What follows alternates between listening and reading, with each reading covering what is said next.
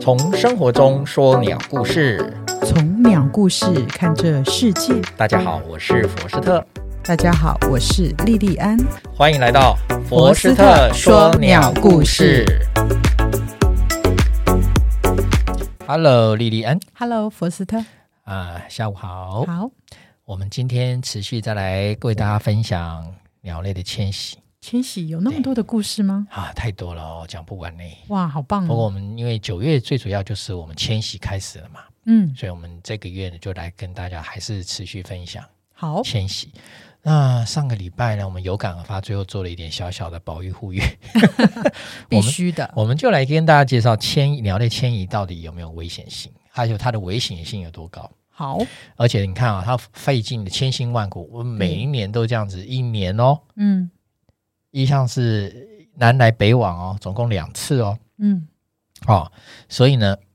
鸟类的生活中，尤其对候鸟来讲，它最大的冒险就是对迁徙，哇，这是一项长途旅行啊！而且呢，这个旅行中一定会有损伤。啊，对，对它的没错，族群来讲，一定会有损失，嗯，对，不可能全部数量一定会被减少。你你你这一万只出去，等到明今天呃秋天嘛，九月嘛，对九月开始往南迁，对一，万只出去，等到明年这春天再四回来月的时候，四三四月回来的时候，可能不到一万只，哦，不是不是可能是绝对嗯，可想而知。对绝对不到一万只，嗯好，有的是因为风雨吧，或者是因为，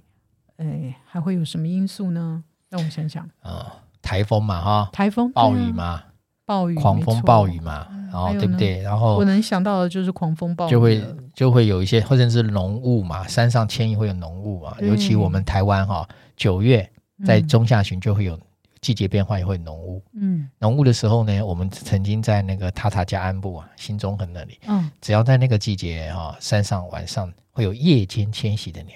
哦，对夜间迁徙的鸟哎、啊，对，不止日间迁徙，还有夜间迁那徙，表示它的眼力应该很好吧？很好，嗯鸟的眼睛本来就很好。那这样子会不会它们飞着飞着就偏离了自己的航道啊呢？对，，常见，也很常见啊，很常见，而且它也会被灯光吸引。哦，哦。讲到这件事情呢，那嗯就要跟大家讲一件事情。怎么了？那个最近台湾这几年的环保团体有在举办一种运动，叫做好像什么关晚上关灯吧，那个运动叫什么？我有点忘了。晚晚上上关灯活就动，是高楼大厦关灯嘛，嗯夜间关灯，好像嗯什么省电啊、旧环，好像什么省什电么就环保，环保就是一日关灯活动吧，哦一一夜关灯活动还是哎怎么，这样？个我不知道哎、有一个关灯活动。嗯，那实际上那个是在三十多年前哦，西雅图，美国西雅图，哦，西雅图是在美国的西岸。对，太平洋岸，嗯，那它呢就在候鸟迁徙线上，哦，对，所以他们是最早发现哦，那些迁徙线上，因为他们晚上大高楼大厦很多，对，很多灯光很亮，这些呢鸟类就候鸟就被它迁徙的，影响了鸟夜间的迁徙视力吗不？是就被它吸引，哦，是鸟会被灯光吸引，对，你就想想像是飞蛾扑火一样，哦，它们就一只一只小鸟就飞向那些高楼大厦，就撞上去了，撞壁吗？撞玻璃啊，撞撞玻璃撞上它们的撞那个灯光啊，哦，那这种感觉就好比我们那个台湾到底晚上也有很多灯塔，嗯，有没有？对，候鸟迁徙的时间点，那些灯塔周边嗯，也会发现鸟尸体，哦，因为都是撞灯塔。你因为这样灯塔的子光讲，很我就亮会想到，那那个飞机遇到鸟袭，那也是，也是，但是一种吗但是飞机最主要是它最主要是降落的时候，嗯，它主要会遇到鸟鸟袭，是因为机场跑道的周边有很多草地，对啊，那那是安全啊缓冲期间很种很多草地，对，啊它、那个草地呢，里面就会有一些鸟爱在草地里。那当这些飞机起降的过程，这些鸟呢就横越跑道啦，或跑来跑去，嗯就很容易被吸到它的引擎里面哦去，对，是这样子。然后在高空中被鸟这样撞的案例，毕竟不多，哦，还是有，但是不多，非常少。主要的鸟击主要是还是在我机曾场跑经道。我曾经看过一个影片哈、嗯，就是他开着那个小飞机，然后他受到的鸟击，鸟是直接从他前面、前面正前方这样子冲进来，撞到它的挡风板、挡风对玻璃了。然后他的脸溅了一一脸的血，嗯，这样子是是，是，对我觉得蛮可怕的。对，那个就是在空中嘛。对，是在空中发生。对，那好像是小飞机，我有看到那个资料。嗯嗯啊，那个那个状况有可能就是在候鸟迁徙季，那个候鸟群会一成群一成群的嗯哦。那个我们曾经看过，在中东哦，以色列、以色列、埃及到非洲那边是有一条候鸟迁徙线，哦，那边的迁徙线的鸟都很大只，很大只，很大只。哇，哎，它在空中成群飞，所以这以色列的空军曾经就请他们的以色列的鸟类专家来做研究。嗯那做这个研究呢，就是来避免鸟鸟击事件发生。那在大概十多年前，十多年前，呃，在空军，呃，我们的空军啊，嗯，空军的防防诶、防空指挥部吧，还是哦飞弹指飞指部，飞指部那时候的指挥官，我现在就不讲名称了。嗯好飞指官，他呢就那时候，因为他当他当飞官嘛，那也是指挥官，他一路升一路一一路升上去的嗯过程中，他们可能就被派到以色列去，因为我们跟哦以色列关系不错，嗯他就跟以色列有一些交流，所以他也嗯知道这个人。嗯他呢就就呃就跟那时候就跟我们就跟鸟会合作，然后好像那个时候是不知道是什么原因，反正那位专家就特地有了来到台湾，哦他就引荐给我们认识，因为他他也很爱赏鸟啦。嗯好然后他就引荐给我们认识，然后我们还特地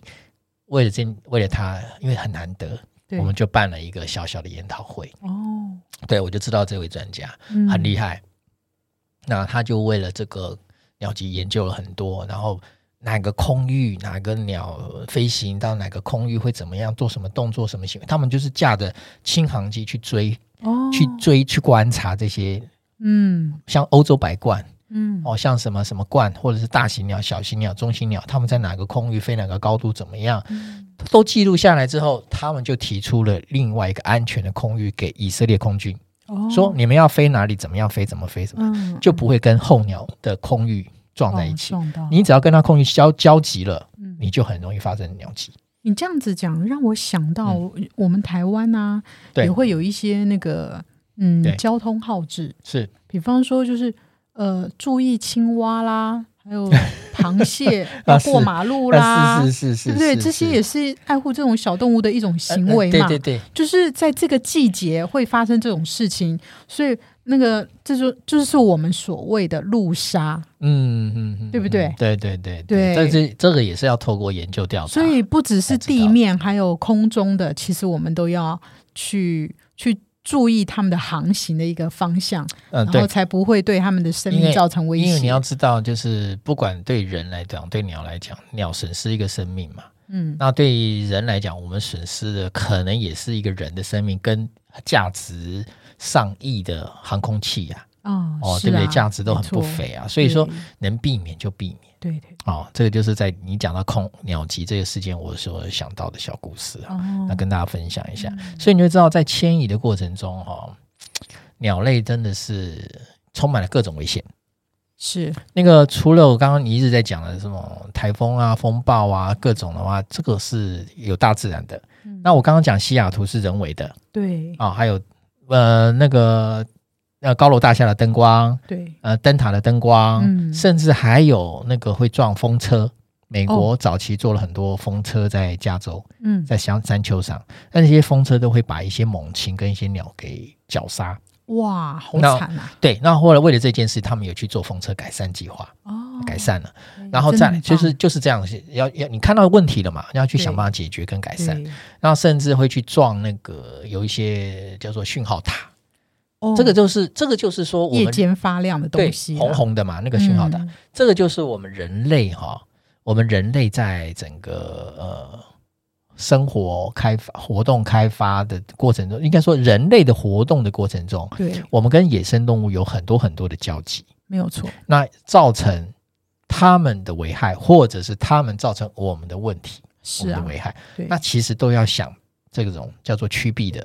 的设计，嗯，甚至是方法对哦，这样子才可以因为避不免是不是这些动物进入到了我们人类的生活里，而是我们侵犯了他们的生活，不一定。嗯，基本上都是人类侵犯了，是啦，因为人家活的那个空域或者人家活的环境好好的，是你要去盖的啊、就好比湿地没嘛，没有我们讲了嘛，嗯那湿地就是那就是就是鱼虾贝类，然后鸟在那边吃吃吃，那你就说哦，这里荒地我们来盖房子，哦来盖工厂，我们来盖炼油厂，这是人类要的，对，是因为人人类侵犯了他人们的类生认为活这个是我的所有权。是，他并不认为这是属于大自然，属于各个生物共所以有其的。实大家要和平共处人类在这个地球上有很强烈的占有欲，没错，他会认为这个土地是我的，嗯，哪里会关你那些鸟个屁事？ 啊，我再次强 调，关你那些小鸟什么事？我们又又回到这个来结尾 了，没有，还没有，还没有，还早了。那个，所以说可以知道哈、那个鸟类迁徙其实非常多的危险。嗯，我曾经也不是曾经，其实我最近正在想这件事情什么事啊、呃我准备要发展一套这个鸟类迁徙的教案。哦环境教育的教案，就是嗯鸟类在鸟候鸟的迁徙路线过程中，它遇到了很多刚刚讲的大自然问题、人类的问题，，对还有土地开发的问题。对，因为土地开发因为要知道，我们那个鸟，我刚刚不是我们前几前几集有讲，那些鸟它也有的是要靠多停栖，因对为鸟的体型很小，是有啊的是小鸟嘛，嗯，它不像斑尾鱼这么大一只，它对，可以小吃鸟吃飞不吃吃久，吃的很胖很胖，然后它一次嗯就飞了嘛。小鸟可一是定要栖息，其实小鸟一定要停停栖停栖停栖，一直停停停停停，然后吃吃吃吃吃，沿途不断的补给，沿途不断补给啊、哦可是问题来了，开发网，你开发了这个，又开发了一个，每个国家都说我开发这个，好了，它沿途没得停啊，没错，它累又死它了，累死它了。所以说很多鸟哦，现在跟大家介绍一个数，呃，跟他分那个报告一个数字哦，大概从二十多年前我们开始做全呃这个叫做国际鸟盟哈、已经开始在做各种的这个。冬季水鸟的监测数量监测，我们大概在二三十年前就开始加入，在做这种数据的提供。嗯，那我们也陆续收到很多报告，其实各位在网站也可以查得到。好在亚洲地区，水鸟是降最快的。哇，当全球都在降，可是亚洲降最快，这个代表一件事情：就是人为开发太亚严重，洲的经济开发的活动非常大，嗯，非常尤其是中已国经大，干扰了它们，尤其是中国大陆。嗯，那台湾也不遑多让，你就可以知道我们整个沿海都在开发嘛，是西南沿海都在开发嘛。没错嗯啊，这西南沿海的湿地都是候鸟，几乎都是他们的没有错栖停对啊栖地啊，是啊，对不对？嗯，那你看啊、这些这些被开发掉的这些大湿地，就是他们最好的补给站。嗯没有这些补给站，你叫他们怎么活？是啊，所以那些鸟类就很累、很饿，又累又饿又渴，对所以说存活率就很低嘛。哇，好所以你就嗯惨反映到每一年我们调查数量，十年、二十年、三十年下来，数量是一直在减少。嗯这个反映在水鸭、鸭科、鸭鹬科鸻科尤其严重。哦，对，尤其这是样体型小的啦，对，所以说会发现越来越多鸟，就是所以每年都会出监测报告，就是在哦告诉我们这件事。嗯，大家要有所警惕了。呃，这个不是大家，这是政府要有所检定， 因为因为这个真的是一般来讲，这个是制定政策者。是对不啊对就是没错政没府错啊嘛，好他们执硬政要者开发，我们也不能怎么样。但，是当然了，我们一般民众、老百姓，我们自己也要有很多知觉跟警觉，嗯，那我们才可以形成政策嘛。因为是民意代表是我们选出来的，好，哦，是这个样子。所大以家嗯要说，慎选。哎，是这样子的。那在这个迁移的路线过程中，哦，我们刚刚讲，我们是亚洲，是东亚、澳洲迁徙线。没错，那这条迁徙线上呢，呃，是怎么画出来？就是我们会做很多研究。嗯，哦，这就是迁移路线。那世界上很有名的几条，加一个是南北美洲，南北美就是一条，对，南北美你可以想嘛，都是刚好纵向的，对对，就是对南北向嘛。是那亚洲就是东亚澳，东亚澳洲迁徙哦，线，东亚澳，然后再来一条是偏西亚这边，嗯，他们是从那个中国大陆，甚至呃，我们后面还会再提到哈、有一条路线就是这样一直画到印度、嗯，南亚，嗯，在这条线。嗯，然后再过来就是刚刚我们介绍以色列，以色列，以色列哈、嗯偏偏这个西南的，偏偏欧洲的嗯，欧洲这边的比较偏欧洲跟亚洲交界带嗯这边的一条路线，嗯然后哼再来就是欧洲的，哦，欧，洲有一条直接到非洲，哦，这就是，我们现在看到世界上有几条比较大的路线。嗯，大的但是迁徙实际线上，，这些大路线也有很多跟各种鸟种不同，又去分很多不同他们各自的小路线。嗯，所以密密麻麻的是各种，其实都有很多很多。只是我们刚刚说主要的路线上，你去观察，对你就会看到非常多、非常多、很大量、很壮观的鸟群。哇，这就是为什么台湾最有名的就是去在九月、十月，我们到垦丁有没有肯看定国庆鸟，哦，就是这样，样啊。是这就是单独某一类的鸟，它们有很特殊、大量过境的路线、嗯啊。实际上，它在台湾各地都有，可是你看到的是零星。那跟我们报告一下，国庆鸟它的呃原名叫什么呢？哦，灰面狂鹰，哦，灰面狂鹰，还有一灰种面狂鹰，哎，灰面狂鹰科嘛，鹰对老鹰的鹰，对，灰面狂鹰跟那个赤腹鹰，哦，这赤个腹叫鹰国庆鸟，国庆鸟通常讲灰面狂鹰是十月来，可是10月九月中下旬开始会先来是灰面狂灰呃赤腹鹰，赤腹鹰，赤腹鹰先来。来九月，然后再来十月嘛，十月嗯是国庆嘛，那我们要到哪里去欣赏它们呢？其实台湾各地都看得到。都看得到，哦但是最大群、最大量、最集中是在垦丁，肯定垦丁啊，垦丁国嗯所家以公在园十里面，月前后，哎十月十号哎，不是，从九月下旬就有，哦，九月的中下旬就开始有，那一直到十月，才会有最大前面是赤腹鹰，后面是灰面狂值鹰，嗯，然后越到十月的初，就是灰面跟赤腹两种都那我看得们到在。垦丁的什么地方可以赏？哦，凌霄亭